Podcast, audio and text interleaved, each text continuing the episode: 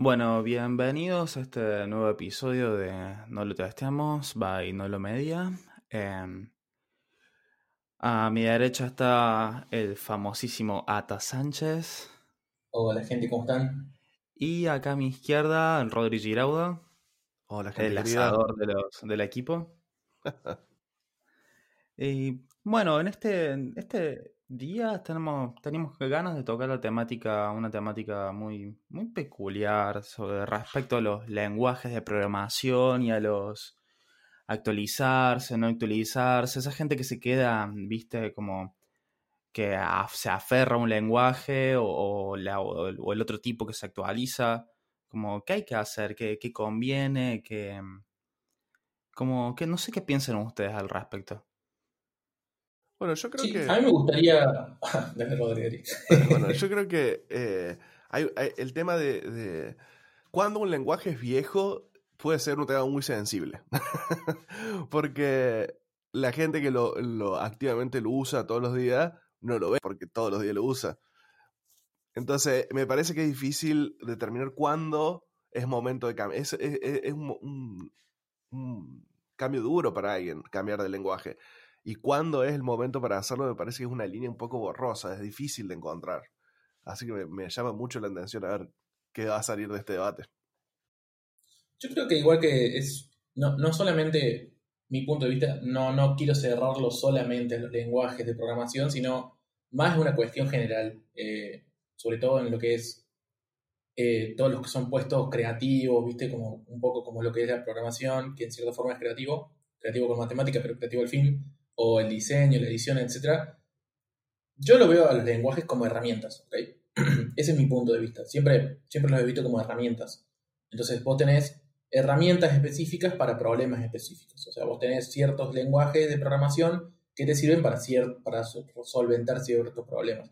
Y lo mismo te pasa en, por ejemplo, en diseño. O lo mismo te pasa en, por ejemplo, en edición.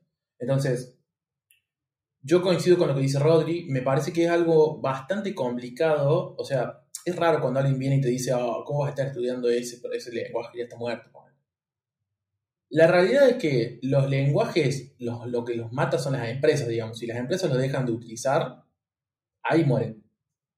El caso más resonado es, por ejemplo, Flash, que Apple, desde cuando sacó el iPhone, si no estoy mal, en el 2000, por ahí en el 2005, 2006, dijo, no le vamos a dar más soporte a Flash. Pero recién hoy, o sea, hoy 2020, hace unas semanas, recién Adobe le quitó el soporte, ¿entendés? O sea, vos podías seguir programando en Flash. Quizás no tenías nuevas features, o sea, no tenías nuevas características, pero el soporte tenías, bueno, podías seguir. Ese lenguaje tenía sentencia de muerte desde hace una década. Mm, Claro, o sea, es- ese estaba, estaba Está bien. O sea, está iba a bien, morir. pero es lo mismo, es lo mismo que vienen diciendo con COBOL. Ponele. COBOL es un, para quien no nos escucha y no, no sabe, es un lenguaje muy viejo, bastante viejo, tiene muchos años, pero que se usa una banda en el sector bancario, porque es muy seguro. Y hay sistemas gigantes hechos en COBOL y que son demasiado caros para migrar a, a tecnologías modernas y que realmente eh, COBOL sigue funcionando, funciona. Sí, Simplemente pero- no es un lenguaje pero moderno, pará. digamos. Pero para, ¿vos le recomendarías a alguien que está empezando a estudiar que estudie COBOL?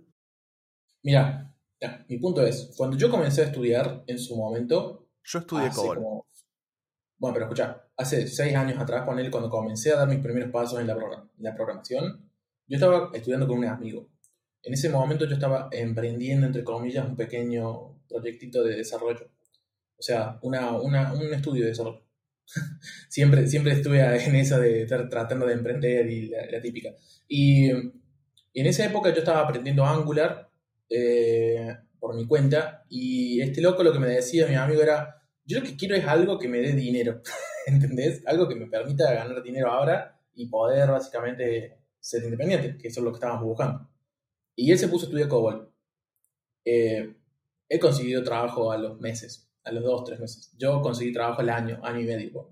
Entonces, Me gustaría preguntar Yo- quién ver. gana más ahora igual. no, no importa eso, porque... y sí, era, el era la motivación que lo, lo- lo incentivaba a él. A mí me parece en que su, hoy, en hoy en momento día, la motivación era, era conseguir laburo. claro, Claro, pero hoy en día yo te diría, tomar una decisión basada en qué es lo que más rápido te dé dinero es una decisión cortoplacista, digamos. No, estoy, estoy de acuerdo, pero, pero él ahora está haciendo React. Así que. Ah, bueno. no sé qué es eso, o sea, no, Sí, no es que siguió haciendo eso. Él, él le Para mí no hay momento. lenguaje, claro, para mí no hay lenguajes ni malos ni buenos. No, cuando comencé a para, trabajar, ahí, tengo que objetar. Cobol, no sé si programaste alguna en Cobol, bro, pero Cobol tiene, tiene columnas. Cobol tiene columnas. Entonces vos programás por columnas. Si vos eh, pusiste un espacio de más en una columna y se te fueron, se te fue del límite de columnas, te, bro- te rompe todo el programa, bro. Te- pero, onda, y no te dicen dónde está, está roto. Entonces, no sé, no sé si no hay lenguajes malos. Pero, eh, a ver, no digo, no digo que, no, es, que no, no sea feo. El tema es, eh, ¿cumple con su cometido? Sí, no, no, su ni hablar. Cobol, tiene un, O sea, un ¿es potencial muy grande para la época en la que fue programado. Pero de vuelta, yo hoy no le recomendaría absolutamente a nadie estudiar Cobol por nada del mundo. No, no, yo tampoco. de Igual, Cobol creo que es un ejemplo bastante, bastante coso, ¿no? Bastante un particular, bastante particular. Pero, por ejemplo, un ejemplo que sí te voy a sacar ahora, que me la voy a sacar de la galera, es, por ejemplo, ¿vos le recomendarías a alguien estudiar PHP o no? Le dirías, no, anda por JavaScript derecho. Eh, ahí ya no es bueno, tan sencillo. ahí yo entiendo, ahí entiendo que la línea es borrosa. Yo no le recomendaría O sea- a nadie PHP, pero entiendo que PHP tiene mucho potencial. PHP es como, es como WordPress, digamos, es usado por una, un gran porcentaje. No quiero decir un porcentaje porque me voy a equivocar, pero ponele que seguramente, está programado en PHP. ya sé, pero Claro. ponele, más allá de eso, PHP lo siguen usando startups o empresas No, no, que no, ni hablar. por eso estoy completamente de acuerdo. Yo no recomendaría a nadie que use PHP, sobre todo para empezar a programar, porque primero es horrible como curva de aprendizaje.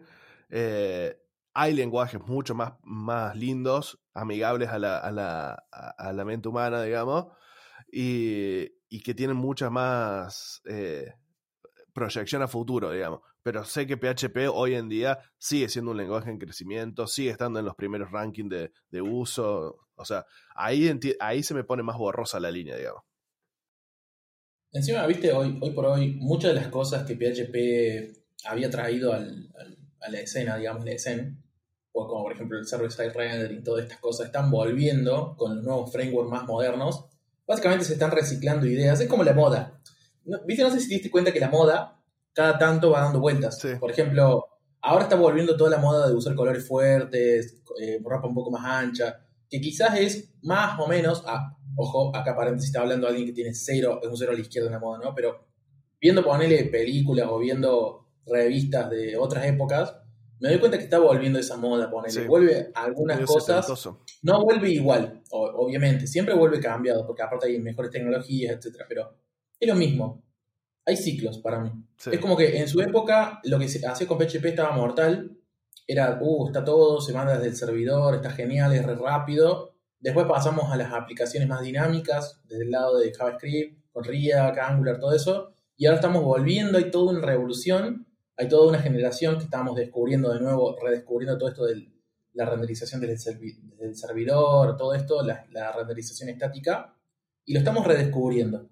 Y entonces es como que vos decís, qué loco, ¿no? Porque esto que, este super lenguaje re moderno, que lo está haciendo hoy por hoy, eh, ya lo hacía otro lenguaje que lo venimos, lo venimos eh, puteando hace décadas, o hace una década lo veníamos puteando PHP, y ya lo hacía hace una década, ¿entendés?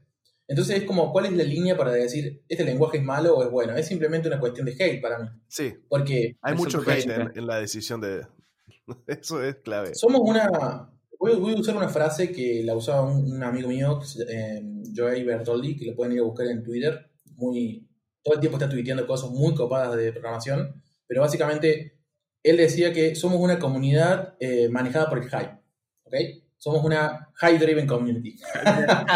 O sea, sale una nueva, sale una nueva, una nueva, mm, una nueva tecnología y todos vamos como, uy, qué copado este framework, mirá, no, mirá lo que tiene que hacer. Y no nos tomamos ni cinco minutos para analizar qué es lo que hace y ver si ya tenemos algo que lo hace, ¿entendés? Claro. Sí, Aparte, como es tan fácil, es tan fácil hacer un fork hoy por hoy, es como, hay una comunidad, ponele. Es como si yo vengo y digo, ponele que yo fuera, ojalá, pero ponele que yo fuera parte del core del equipo de React. Y digo, che, la verdad no me gusta lo que están haciendo, fork, y me hago un nuevo framework y comienzo a hacer mi rama, que es algo que sucedió en algunos casos, por ejemplo, entre Angular y Aurelia, que es otro framework Sí, sí. que hay ahí por ahí. Eh, entonces es muy fácil que, que empiecen a proliferar estos frameworks, que no está mal, a mí me encanta, porque todo nuevo player que entra al, al juego enriquece el ecosistema, ¿entendés? enriquece de opciones, nos enriquece a los- a nosotros, a los desarrolladores. Básicamente, vuelvo a lo mismo, nos enriquece con nuevas herramientas que sirven para propósitos distintos. Yo, por ejemplo, me parece que es una locura decir que React sirve para todo. Es como decirle a un diseñador, no, vos tenés que trabajar con Illustrator para todo. No, son herramientas distintas para cosas distintas, ¿entendés? Y entonces, por ahí lo que me pasa es que cada vez que me hacen estas preguntas de, che, eh, ¿cuál framework es mejor? ¿Qué lenguaje es mejor? Yo me quedo callado, me quedo a un costado y, escucho. Me gusta escuchar a ver qué, qué dicen los otros. Y, siempre se arman unas guerras que vos decís, man, eh, al final es re idiota, son herramientas, vuelvo a lo mismo, son herramientas para cosas distintas. Y todos comienzan con que no, porque React, porque tiene esto, y porque tiene esto otro, y lo sacaron, y no, no, pero Vue lo, lo hace distinto, no, pero me gusta la sintaxis de este. Es lo mismo, al final del día, son herramientas. Vos tenés que aprender a utilizar las herramientas y aprender a adaptarte a las herramientas.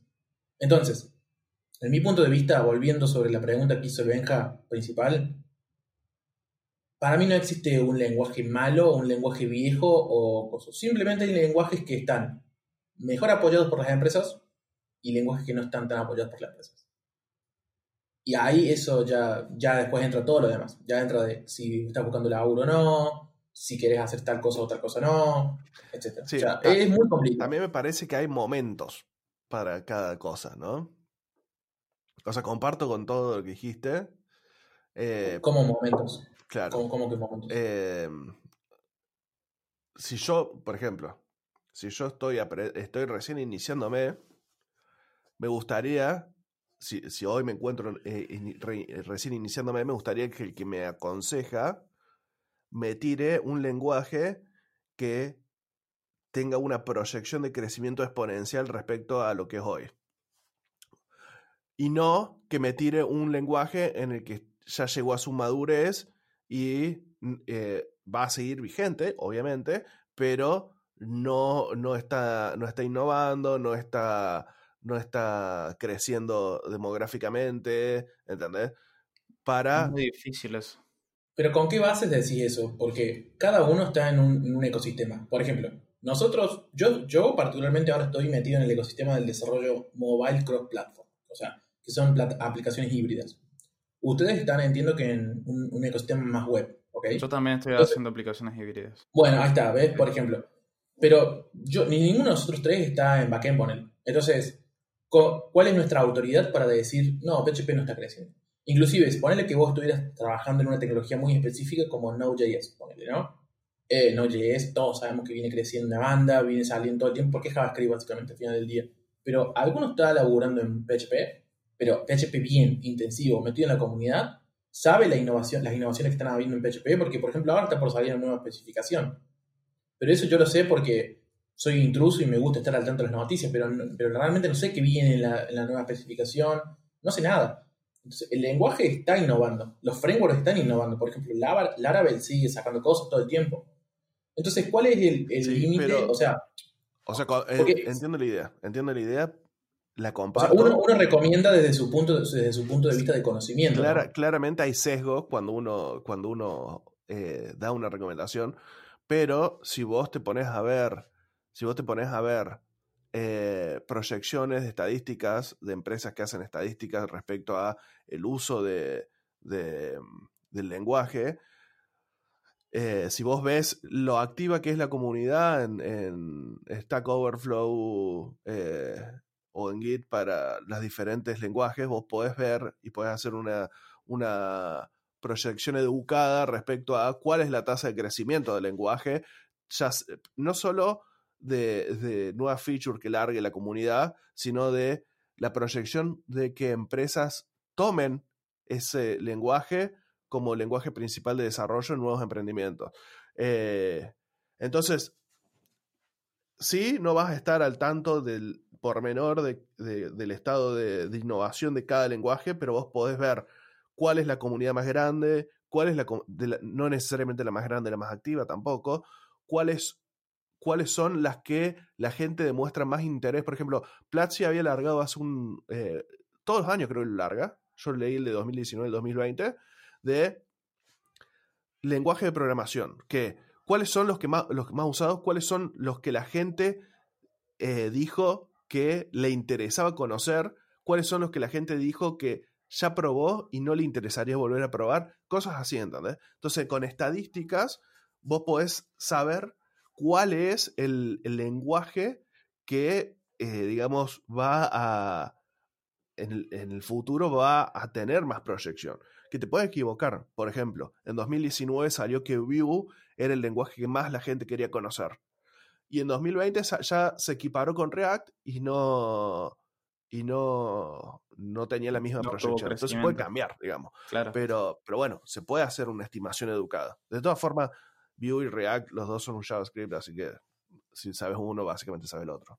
Sí, o sea, igual, o sea, vos me decís la, gente que está interesada los, o, el ecosistema actual, digamos. Pero es el, nuestra industria cambia tan rápido a veces que es muy difícil estimar el futuro y decir, bueno, esto, esto se va a usar.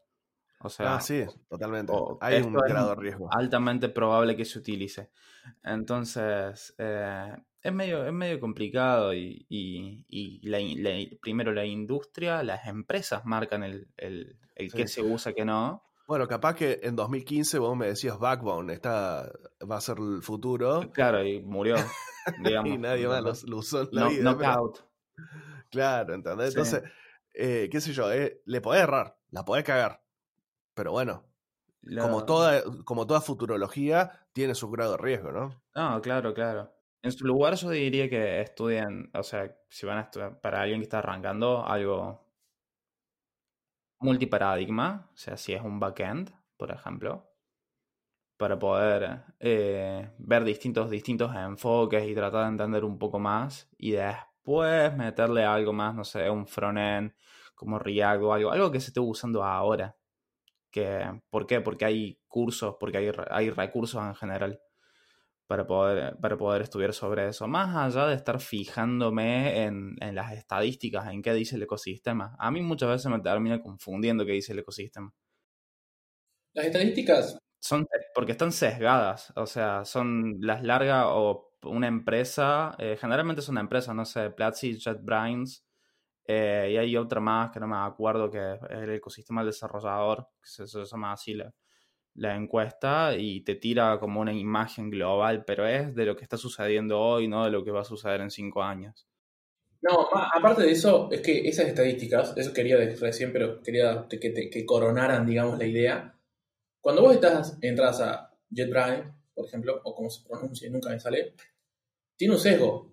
Tiene el, el sesgo eh, de la comunidad de esa empresa, que es básicamente una comunidad muy sesgada por eh, C, Sharp, porque no sé si sabía, pero son, son programas que salieron pensados para, todo lo que es Java y C Sharp.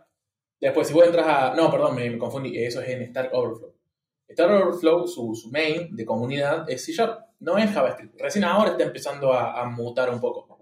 Después, JetBrains es o como se diga, insisto, eh, es, muy, es una comunidad muy sesgada por Java, porque era una comunidad, nació así. Son como comunidades de nicho que ahora se están empezando a hacer un poco más pluritecnológicas, si se quiere, pero que en, síntesis tienen un sesgo. Entonces, eh, para mí no son representativos. O sea, cuando yo entro y veo un gráfico que dice ¿Cuál es la tecnología móvil que más querés aprender en 2021? Y sale Flutter, que hoy está muy, muy de moda. Sí, está bien, pero no es representativo. Yo estoy trabajando en, esto y veo que todos los días salen nuevos proyectos en React Native y, y yo estando en la comunidad posta, por ejemplo, en la comunidad posta de React Native, y también metiéndome un poco en Flutter, puedo quizás tener una proyección un poco más personal de cuál es el camino a seguir. Y, esa, y para mí es, eso no me representa, porque no, no, esa estadística que hacen no me representa. porque es lo simplemente, que dice experiencia, digamos. Porque aparte en esas estadísticas, bueno, podés filtrar. Bueno, podés filtrar que solamente vote a alguien que realmente sabe. Vota todo el mundo, boludo. Yo he entrado ahí, voto. yo voto en cosas que nada que ver, voto ponerle en las estadísticas de backend. ¿Qué sé yo, boludo? De lo que a mí me pinta, ¿entendés? Onda, yo veo y digo, ¿cuál es el mejor lenguaje entre C Sharp y PHP? C Sharp, claramente. Pero yo no tengo idea, man, ¿entendés? O sea, no tengo idea de, backend, nunca, nunca he elaborado mucho en backend. Pero, ojo, porque no hay, que, no hay que subestimar eso, porque también la percepción de la gente, la percepción de la gente también eh, puede ser una profecía autocumplida, ¿no? Es como decís vos, las empresas son las que matan los lenguajes. Yo comparto eso al 100%. Pero muchas veces las empresas matan a los lenguajes por la cantidad de gente que pueden conseguir y no por el lenguaje en sí. ¿entendés? Entonces, si voy a decir, che, yo tengo, por ejemplo, em, tengo el. ¿Cómo se llama? El lenguaje. Eh, vamos a poner. No, no quiero dar número. El lenguaje A y el lenguaje B. Y yo veo que la community le está tirando hate al lenguaje B y que todo el mundo dice que quiere trabajar el lenguaje A. ¿Qué voy a hacer? ¿Voy a empezar el lenguaje B o voy a empezar el lenguaje A? Y voy a empezar el lenguaje A. Pero, eh, qué sé yo, es, es como, eh, no sé, eh, es difícil, es difícil. Sí, a ver, el, la industria, las empresas marcan un poco el camino. Entonces, o sea, insisto con eso. Entonces, si, si, a la empresa le está haciendo falta alguien que programa en el lenguaje B y no lo tiene, lo va a capacitar. O se va a tomar, se va a correr ese riesgo de hacer, no sé, un bootcamp y capacitar a gente y, tomar los que queden mejor, digamos. Entonces, para mí es una cuestión de, de utilidad. De utilidad, sí, en el. de decisión. Primero de decisión empresarial. Y segundo de, de qué tan útil y qué tan maduro es esa tecnología. Yo no yo no, no, no, arrancaría, yo no hubiera arrancado en, hace un año o dos años en un, proyecto en Flutter, por ejemplo, porque estaba en una versión, no sé, 0.5 creo, la verdad es que no me acuerdo la, la, versión en la que estaba, pero no estaba lo suficientemente maduro y la comunidad no era lo suficientemente grande como para decir, bueno, ok, me meto en esto. Para desarrollar, para hacer un producto en producción, ¿no? Desarrollar un producto. Ahí el... Sí, es cierto. Eh, yo estuve trabajando en Flutter y la verdad que está bueno. Es un muy buen lenguaje para, para alguien que esté iniciándose en la programación. Porque la curva de aprendizaje es muy baja y te permite lograr aplicaciones rápidamente. Pero yo como empresa capaz que elegiría React Native para, para hacerlo. Porque la comunidad de desarrolladores es mucho más grande, digamos. Eh, y bueno, y cambiando un poco la, dirección de la, conversación, eh, ¿qué, piensan ustedes respecto a cuándo eh, cambiar de lenguaje o cómo o con qué continuar, digamos? Porque es, es como medio, medio difícil a veces decir, che, continúo con lo que estoy haciendo, me cambio de lenguaje. Eh, es, es, complicado, ¿eh? Y mientras más adentro estás, más, más, más opciones encontrar y decir, vieja, ¿y, por dónde sigo? Claro. Bueno, a mí, a mí me pasó de. Yo empecé trabajando, para que tenga una idea, en Java. empecé programando en Java. Después empecé un emprendimiento con unos amigos que tenían mucho expertise en .NET. Me dijeron, no, lo vamos a hacer en .NET porque la tengo reatada con .NET. Digo, pero bro, yo no sé nada de .NET. No importa, yo te enseño. claro, era C Sharp, pero pará, el frontend lo hacíamos con Razor. Imagínate la época. Ah, ah bueno, en esa época, en esa época estaba muy, muy famoso Razor, es verdad. Era muy era, estaba muy bueno, aparte. Bueno, estaba bueno, estaba bueno. Y usábamos Kendo UI para, como librería de, de, componentes. De componentes. Estaba, bueno, estaba bueno, el proyecto estaba bueno. Pero bueno, y así cambié de lenguaje porque básicamente eh, confié en, el expertise de mis compañeros y, de, ¿cómo se llama? Y en, el expertise, de, en la capacidad de, enseñarme. Y estuvo bueno el cambio, me gustó, me gustó después mucho más que Java. Y después tuve otra vez cambio y me fui a JavaScript, todo JavaScript. ¿Por qué? Porque entré a una empresa, en una startup, en la que se hacía todo JavaScript. O sea, básicamente todos los lenguajes, que las veces que cambié el lenguaje fue por adaptarme a una empresa. No sé si e, es la mejor opción. Y bueno, y acá, estando en, la empresa en la que estoy, me pusieron un proyecto de Flutter y aprendí Flutter.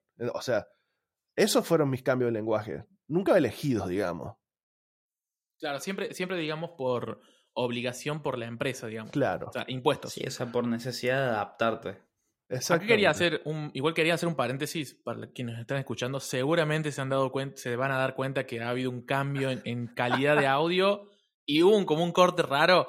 Bueno, tuvimos unos temitas ahí. Así que tuvimos que hacer una, una parafernalia ahí, pero bueno, tranqui, eh, para que sepan que, que está, está solucionado. Tenemos la mejor editora del mundo, por eso. Mm, Sí. Nuestra, nuestra editora va a tener que hacer magia, pero bueno. Che, y mira, con respecto a ese tema, volviendo ya al hilo conductor del, del podcast, ese tema para mí de, de hacer un cambio, yo, yo particularmente, como siempre estuve laburando en JavaScript, siem- o sea, en el entorno de JavaScript, em, los cambios que he hecho no han sido tan abru- Claro. a- abruptos. O sea, ojo, ojo, que pasar ponerle de un Angular a un React es bastante abrupto, te, te- debo decir la verdad. Y después pasarte backend con, con Node también es abrupto, no es lo mismo. Son tan, por ahí son tan diferentes estos, pod- estos podcasts, estos frameworks, que terminan siendo casi como pseudole, meta, pseudolenguajes distintos. Claro. Pero en esencia, eh, al final del día, todo es lo mismo, todo es el mismo lenguaje al final. O sea, si vos entendés las bases del lenguaje, te vas a poder acomodar, digamos. Esa, Bueno, esa es la, pero realidad. déjame hacer una acotación ahí.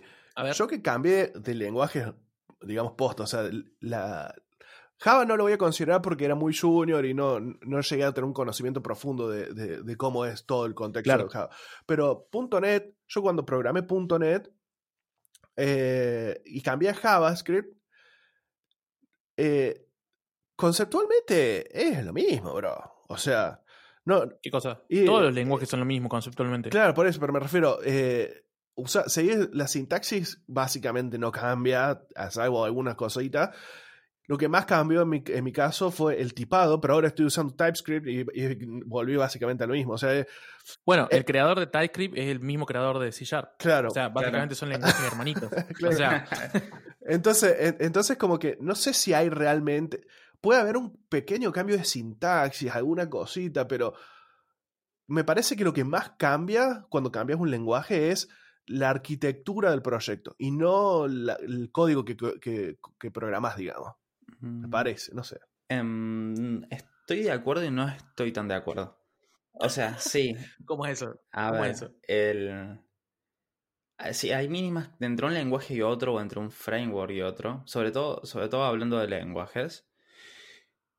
Cambia, hay varias cosas que cambian. O sea, conceptualmente son lo mismo. O son casi lo mismo.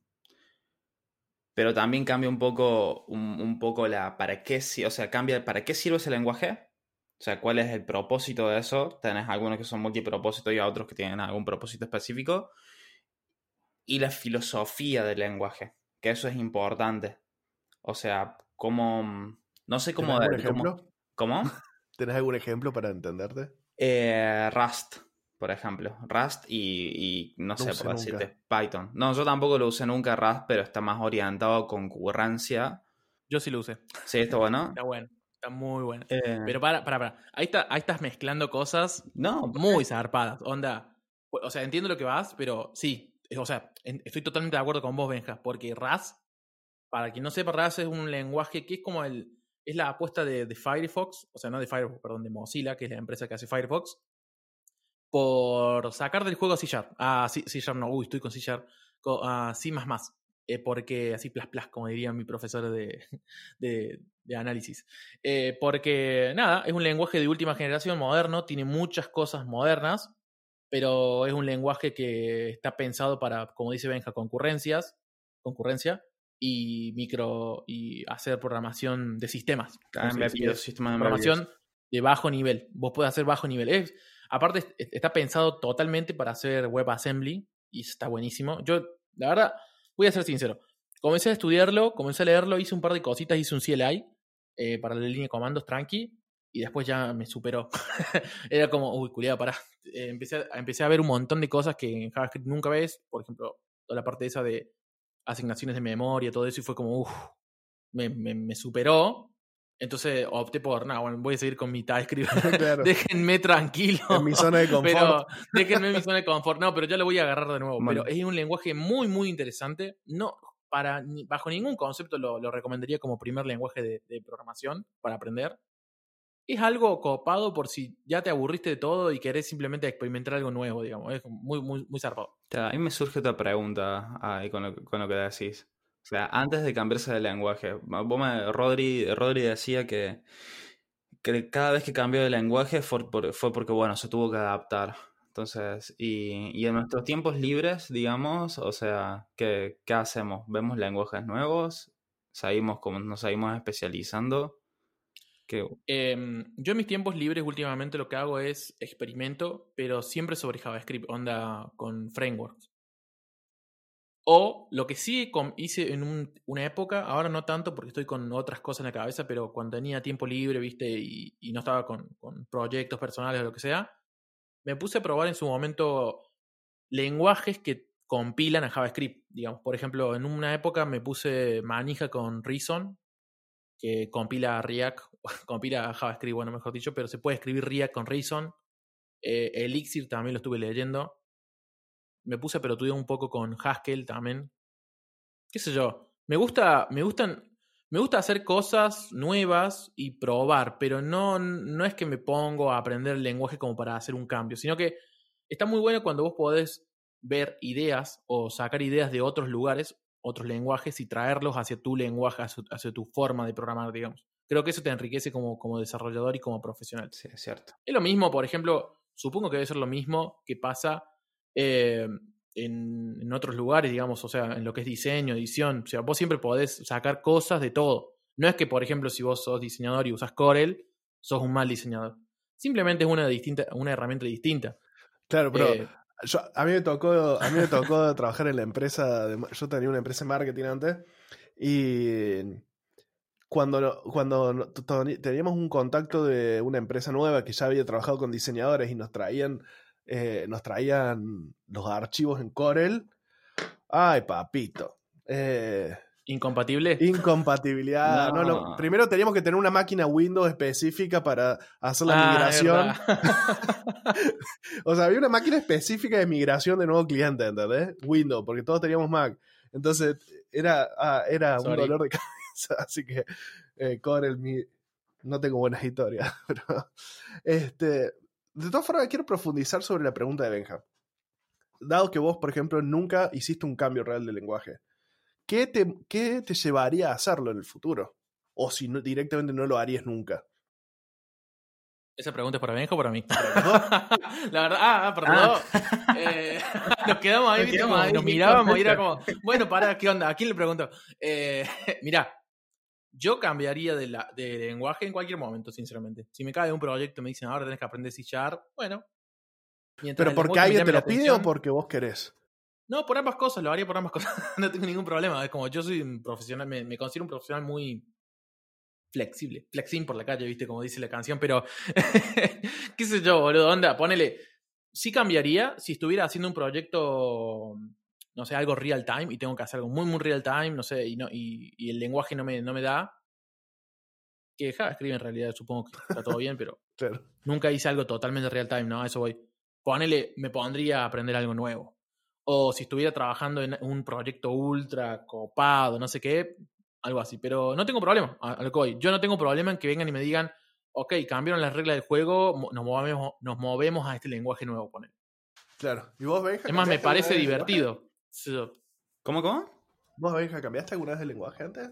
Eh, estoy pensando, yo siempre programé en .NET y a mí cuando me, me, me cambié de empresa, o sea, la segunda vez que me cambié de empresa tuve que aprender Angular de cero. Estuve un mes aprendiendo Angular, eh, leyendo la documentación y practicando. ¿Qué Angular? Angular, Angular 4. Angular, Angular. Angular. Angular. Angular, Angular, digamos, sí.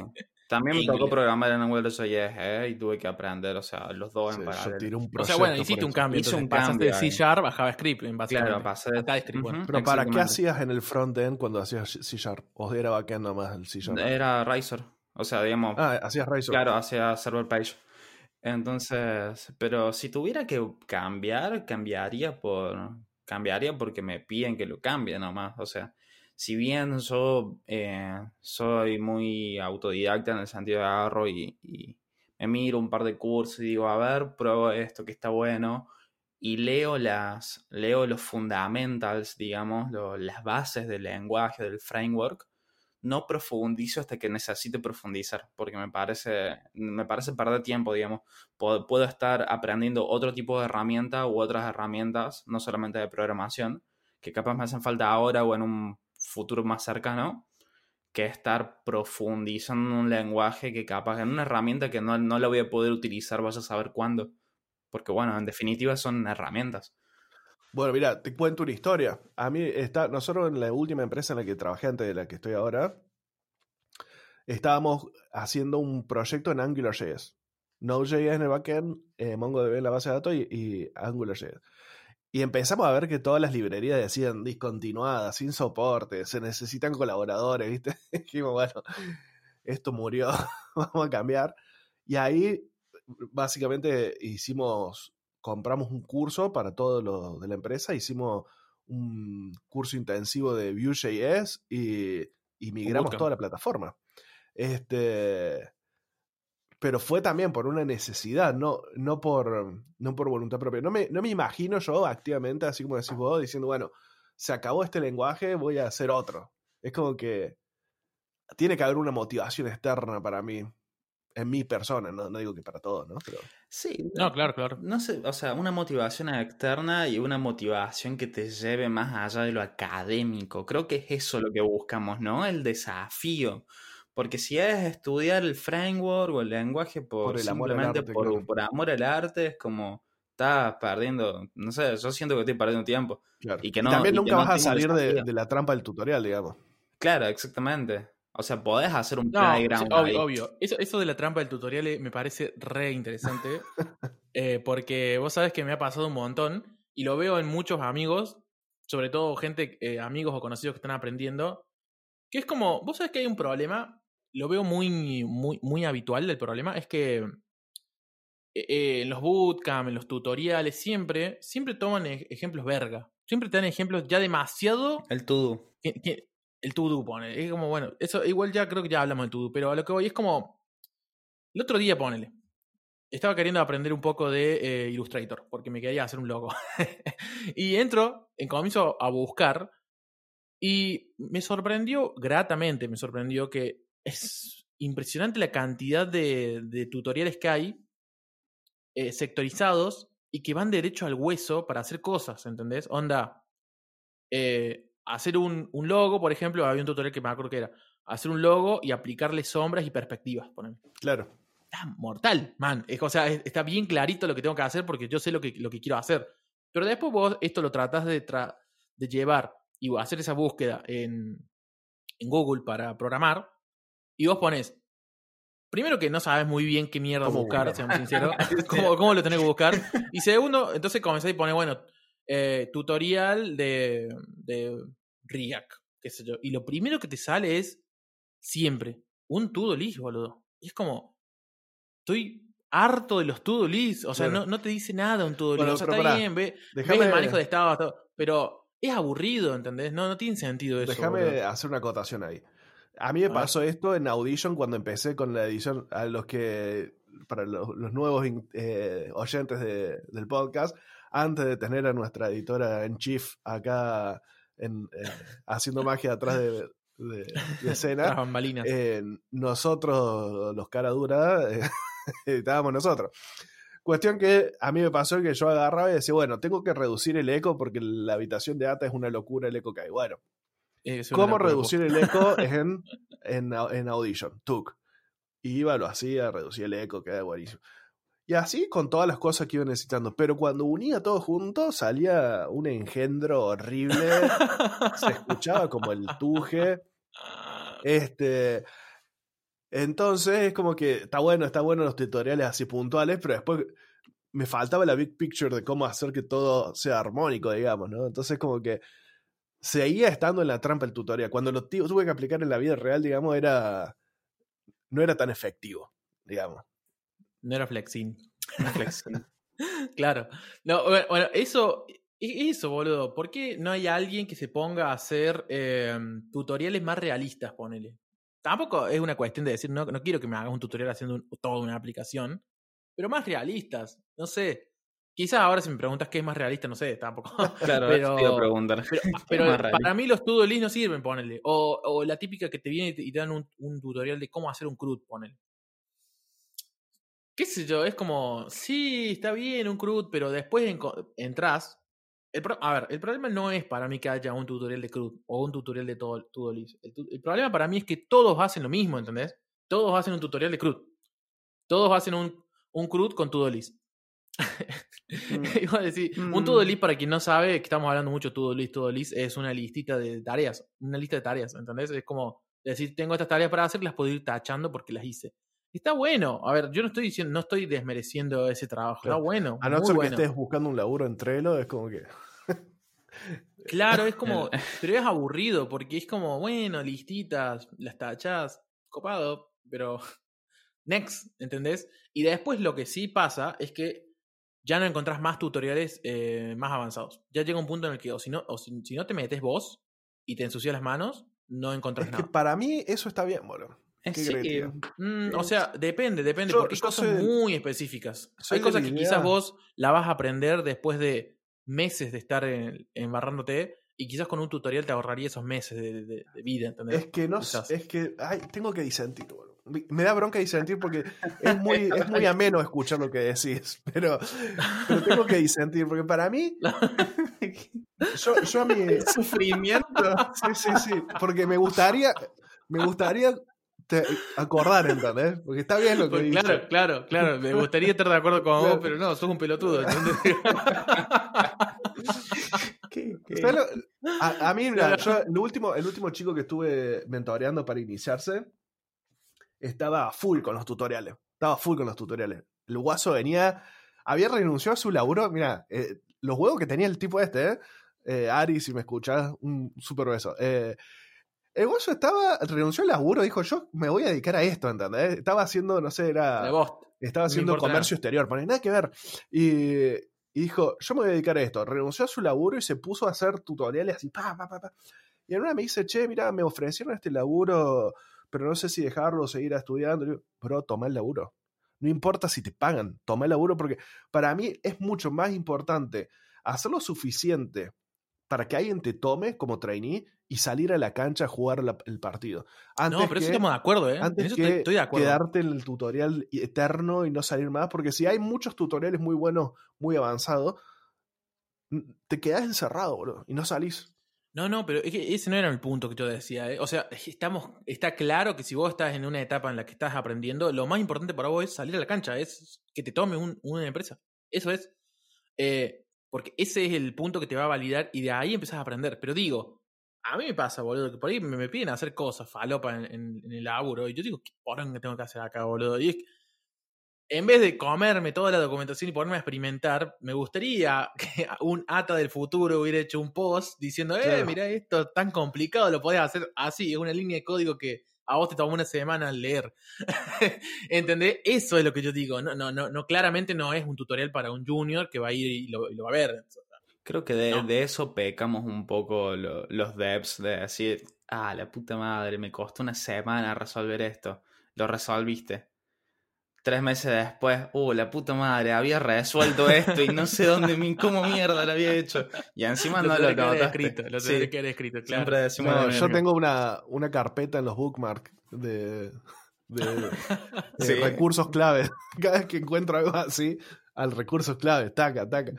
Es una buena estrategia. Es una Sí, buena es Es estrategia, una buena sí. estrategia. De todas formas, a mí me ha pasado de estar en, resolviendo algo y estar así una semana y cuando lo, resol- lo terminé resolviendo, simplifiqué tanto el código porque era el- lo, lo que me impedía hacerlo era lo complejo del código original que después en limpio solo había agregado una línea de código. ¿Entendés? A mí Y me el da PRS sí, no, me daba vergüenza tirarlo porque voy a decir, culiao, estuviste una semana y me tirás una línea de código, ¿entendés? Y decir, y bueno, bro, pero es como el- la, la anécdota del tornillo.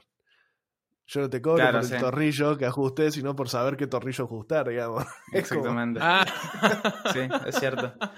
Eh, Bueno, eso, eso es justamente lo que siempre se dice, ¿viste? Onda, a los desarrolladores no- en realidad no les pagan tanto, o que hoy por hoy cobran mucho, no por lo que hayan estudiado, simplemente es por lo que saben en realidad. Claro. Por eso el título por ahí no, no, no vale mucho. Es vale mucho más lo que vos saber sepas. cómo hacerlo, claro. Sí, tal cual. Pero, en síntesis, así como ya para ir, ir, ir te digo, como cerrando, ¿no? Eh, me parece que, creo que, en síntesis, el podcast de la semana pasada fue igual, fue, la, la conclusión era un... Grande eh, depende. Depende. depende. ¿De qué depende? Bueno, miren, a ver, yo, yo usted- ustedes saben que yo soy una persona que odia los absolutismos. A mí no me gustan los absolutismos. No me gusta cuando alguien viene y dice, no, eh, esta, esta es la tecnología que vos tenés que aprender. No. O sea, o así se soluciona esto. No, o sea, no existen los absolutismos. y sigo escuchando eco. Así que si escuchan eco ahí los que están, los que están del otro lado escuchándonos, seguimos teniendo problemas con el audio. Pero es, Vamos a abrir un un cafecito para es- comprarte eh. Tendríamos-. Tendríamos que abrir un cafecito para, para Nolo, ¿no? Para comenzar a monetizar un poco. O, no. Sí, podría, Podría ser. ser. ¿eh? Sí. No sé qué- Pero bueno, los en fin, ¿Qué piensan los eh, seguidores? ahí está bueno, ¿qué piensan los seguidores? Pero, como para ir cerrando, como decía, para mí es un gran depende. Es, tenés que. ¿Existen lenguajes malos? ¿Existen lenguajes buenos? Depende. Eh, ¿Te tenés que actualizar o no? Depende. vos estás trabajando en un banco y, y ese banco va a seguir, y vos no tenés planes de, cambiar del banco, y ese banco va a seguir usando COBOL durante los si- siguientes 50 años. Y no, ¿para qué te vas a cambiar? ¿Para qué vas a, a actualizarte de, de lenguajes si en Ah. eso estás bien? Otra vez me molesta disentir, boludo. Mm, Boludo, pero, pero ¿qué es así? Onda, ¿qué, qué, qué, qué querés inventar? ¿Es que te vas a poner a actualizarte por actualizarte? Sí, o sea, No, pero si no sos una persona no, que no, lo pará, hace pará. porque lo disfruta, sí, o Déjame, sea, déjame hacer una a- acotación de eso. Déjame hacer una acotación y después. a ver, dale. Si vos, para mí nunca tener, es- pero esto ya es una cuestión filosófica, eh, ojo, eh, y es muy personal. Para mí nunca vos tenés que, ha- que hacer pensando en la, en la permanencia eterna en una empresa.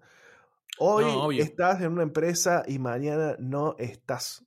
Y, y, y si, no, y si no tenés las herramientas, y no, si no tenés las herramientas para eh, enfrentarte al no estar en la empresa donde estás, la vas a pasar mal. Entonces, por eso a mí, co- concretamente, que COBOL me, me- me hace ruido porque es muy útil para, para un nicho muy específico, pero la- el volumen laboral de ese nicho es muy chico. Entonces, claro. eh, por eso, por eso me hace ruido, porque decir, estoy atado a los bancos y estoy atado a los bancos que usan COBOL y que día a día van a ser menos y, y si me quedo en bola, me quedo en bola en un ni- nicho muy específico, ¿entendés? Entonces como que bueno, eh, no sé si apostaría a, a la carrera en una empresa, digamos. Eso es mi... Lo que pasa es que eso es una decisión muy personal. Hay gente que no, Sí, quiere estar actualizándose. Entonces, por eso yo lo, yo lo vi de ese lado. O sea, ponele, yo me moriría si no me estoy actualizando todo el tiempo, pero porque yo soy así. A mí me gusta estar experimentando y probando nuevas cosas. Pero hay gente que no. Y está bien también. o sea, nadie está obligado o, o tiene por qué estar obligado a actualizarse o a probar nuevas tecnologías. Si vos estás en un puesto y vos sentís adentro tuyo que estás ahí bien y que ya no, no querés aprender más, no, yo no lo veo lo negativo. Sí, Qué sé a yo. ver, para mí te. Mientras seas mm, consciente del riesgo en el que te metes. Claro, no, no te sentís obligado a aprender una tecnología hasta que te sentís obligado, digamos. Porque es eso, o sea, para mí es como dice Rodri, no podés pensar en la permanencia en X lugar. O sea, no, no te puedes sentir con una X seguridad. Digamos, está bueno tener una seguridad, pero no, no es infinita. No es No, para estamos de acuerdo en eso. Estamos de acuerdo No, en no, eso. no, Entonces, tal cual. Tal cual. tenés que en- indefectiblemente actualizarte para trabajar en esta industria. Al menos. Claro. Sí, Vos yo- pensalo así, mira. Vos pensalo así. Sos una persona que tiene 40 50 años, 55 años. Estás trabajando como desarrollador en un banco, en COBOL. No te vas a ir del banco. O sea, es muy raro No, que es esa que vos no te vaya vas a ir del banco, y- pero te no- pueden ir. Pero te pueden ir del banco. Viene- Bueno, está bien, pero. Viene se, acá. fue, se fue del banco. ¿Qué va a hacer, boludo? Viene Kurt Cobain. No. Pero es que estoy. Kurt Cobain 19 y, y te dice, che, banco, vamos a tener que cerrar porque... ¿Entendés?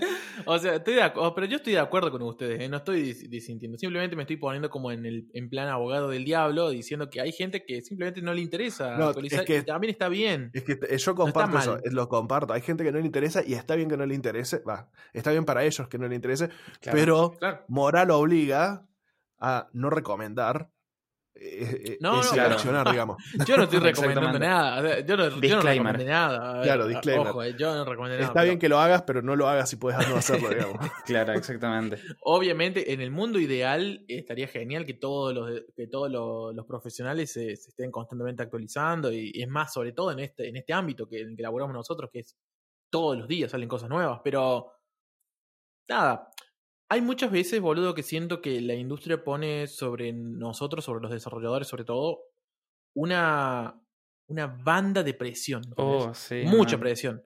Y es como que te dicen constantemente el mensaje es actualizate o muere. Es como si no te actualizas es una paria. Y yo trato de llevar el mensaje de que no es tan así. Es como hay que relajar un toque más. Porque si bien es verdad que las tecnologías todo el tiempo están cambiando y están evolucionando, por ejemplo, podés tomarte tus dos años en estar tranquilo en React y, y minearlo. No hace falta que estés todo el tiempo saltando. A eso voy. Ujú. Nah, pero dos Recién años, ponele- dos años no es tiempo suficiente para decir. O sea, yo estoy hablando de. A ver, creo que tenés que tener la cintura para poder cambiar a medida que necesitas, porque, bueno, en la misma empresa donde estamos lo vemos. Por ejemplo, eh, eh, cuando hubo baja de proyectos nativos, y muchos decían, no, yo solo sé eh, Android nativo y, y no voy a aprender ningún otro más, esa gente estuvo en bench, no sé, meses, ¿entendés? Y a la empresa no le copa un perfil así. Pero cuando, cuando está, está enfrente a un, a un chango que de pronto se cayó el proyecto que está y lo puedes meter en cualquier lado, claramente vas a valorar mucho más esa, fle- esa flexibilidad que tener a un guaso en bench. Ese flexing. Ese flexing. Claro. Entonces me parece que también Che, te da una cintura Está bien, más está bien, yo estoy, de acuerdo en eso, pero eso va de eso va ligado al perfil, a tu perfil tanto personal como profesional. Vuelvo a insistir. ni hablar. ni Si hablar. vos sos una persona que no le interesa estar actualizándose, Estás cómodo en bench. por nada te va, por nada te vas a actualizar, Claro. ¿entendés? Ni siquiera, o sea, a no, a no ser que ya sea, si no te actualizás te, despedimos. Claro, ¿entendés? claro. Y bueno, está, qué sé yo, cada uno es dueño. Yo, como digo, a mí no me parece que esté bien. Digo que eso existe. Y que tampoco no, no es. No hay que estar en plan de estar presionando al resto a que lo haga. O sea, cada uno vive su vida profesional como puede y como quiere. Y aparte hay gente que no puede, boludo. O sea, hay gente que quiere y no puede. Onda, tenés hijos, tenés, no sé, un montón de quilombos y no podés estar todo el tiempo actualizándote como nosotros que somos más pendejos, quizás. Bueno, vos rato tenés hijos, pero. A Iba a lo que decir, voy. si yo puedo, Claro. cualquiera puede, pero está muy trivial. Claro, eso. pero. Sí, sí, Sí. eh, sí, no sé. pero bueno. eh, Para ir cerrando un poco, ¿qué, qué, qué opinión tenés, Rodri? Yo concuerdo en su gran mayoría con Ata, eh, es un depende. Eh, hay algunas cuestiones particulares en las que no, no sería tan abierto. Eh, para mí es importante. Pasa que yo vengo ya de una generación en la que estar más de, de dos, tres años en una empresa ya, ya es, es, algo raro, digamos. Entonces, no, nunca planeo una carrera profesional adentro de una empresa. Por ende, siempre estoy viendo de mantenerme en lenguajes que se usen ampliamente en la industria para que sea también mucho más fácil eh, hacer un cambio. Así que esa es mi estrategia. Si a alguien le sirve, eh, bienvenido sea en, imitarla, digamos. Eh, pero, mm, pero sí, eh, hay muchas personalidades, muchas son muy diferentes y, creo que no es necesario cambiar de laburo, cambiar de tecnología eh, si te sentís cómodo donde estás y, mm, y si no tenés la necesidad. Si estás cómodo y no querés encarar, salir de tu zona de confort, podés hacerlo. Si vamos al caso de Cobol, si te echan del laburo, no va a ser fácil conseguir otro pero eventualmente vas a conseguir otro. O sea, es como que va a depender de qué tan apurado estés. Pero. Ojo, eh. Ojo que hay muchas propuestas en Cobol. No, no, por eso. Te va, te va, vas a conseguir Ojo. otra vez laburo, pero bueno, no va a ser igual de rápido si, como si trabajas en React, ¿entendés? Eh, hay mucha más. Pero bueno, ese, ese es mi punto de vista. Eh, de todas formas, eh, yo no recomendaría si alguien que. Porque si alguien ya está dentro y tiene esa personalidad, bueno, ya está. Pero si estás in- ingresando al, al rubro y no tenés una, una capacidad autodidacta o no te gusta estar constantemente en esa cuerda floja de decir ya me estoy volviendo obsoleto, No sé si es la industria para vos. Un poco de acuerdo Mm. con. mm, Sí, o sea, es cierto lo que Qué dice. duro. Eso, eso último, eso último es cierto. Qué absolutista. No, es una realidad, ¿eh? No sé si es un absolutismo, es como, o sea, la misma industria te obliga a estar, te, te obliga en un punto a estar actualizándote. No, no, estoy, estoy de acuerdo. O a hacer, no sé si actualizándote, pero los perfiles creativos que tiene la, la industria en general tienen esa tendencia a estar actualizándose de manera autodidacta. Entonces, es como, tenés que tener esa línea, ese, por lo menos esa, esa característica. Así que, eh, no, un poco compartiendo como lo que decía, lo que decía Rodri, lo que decía Ata. em, aprendan algún lenguaje si están arrancando, eh, no importa cuál sea, que tenga, que se esté utilizando en la industria, aprendan conceptos y cuando no, no hace falta que aprendan un lenguaje cuando no lo están necesitando. Para mí está bueno aprender eh, los básicos y mantenerse actualizado con, con, sobre todo con conceptos, me refiero, no sé, tendencias de arquitectura, tendencias de eh, nuevos patrones y cosas así. Pero no puntualmente lenguajes, porque, em, porque eso, eso, eso depende de la empresa. Em, bueno, no tengo más nada para agregar. No sé, vos, Ata. Sí, o sea, yo, como dije, me parece que es todo un gran depende. Disiento en eso, lo que dijiste vos, Depende. lo último de, de no. O sea, disiento en lo de no, no aprender lenguajes por diversión, digamos. No, no, no. Para mí, para mí enriquece un montón el ver otro, otros puntos de vista de cómo, cómo otros lenguajes resuelven otras cosas. Pero sí, en términos generales creo que estamos bastante de acuerdo en eso. Recuerden, simple, simple, simplemente, simplemente recuerden que son herramientas y al final del día las herramientas, los programas, lo que se use son herramientas. Eh, y valga la redundancia. Y Hoy están y mañana no están. hoy están y mañana no están. Y así como hoy, hoy una herramienta es la es la, pla- es la, la bala de plata, mañana ya no lo es, así que hay que estar un poco más abierto a ese cambio, básicamente. Pero nada, eso nomás, por mi lado. Bueno, muchas gracias por escucharnos, gente. Eh, nos estamos viendo en un próximo capítulo. Síganos en las redes, por favor. Eh, arroba no lo media. ¿Cómo? Arroba no lo medio en todos lados. Arroba- estamos escuchando, te decía. arroba no lo media en todos lados. Así que. Bueno, muchas gracias. Nos vemos, gente. Chao, chao. Hasta luego.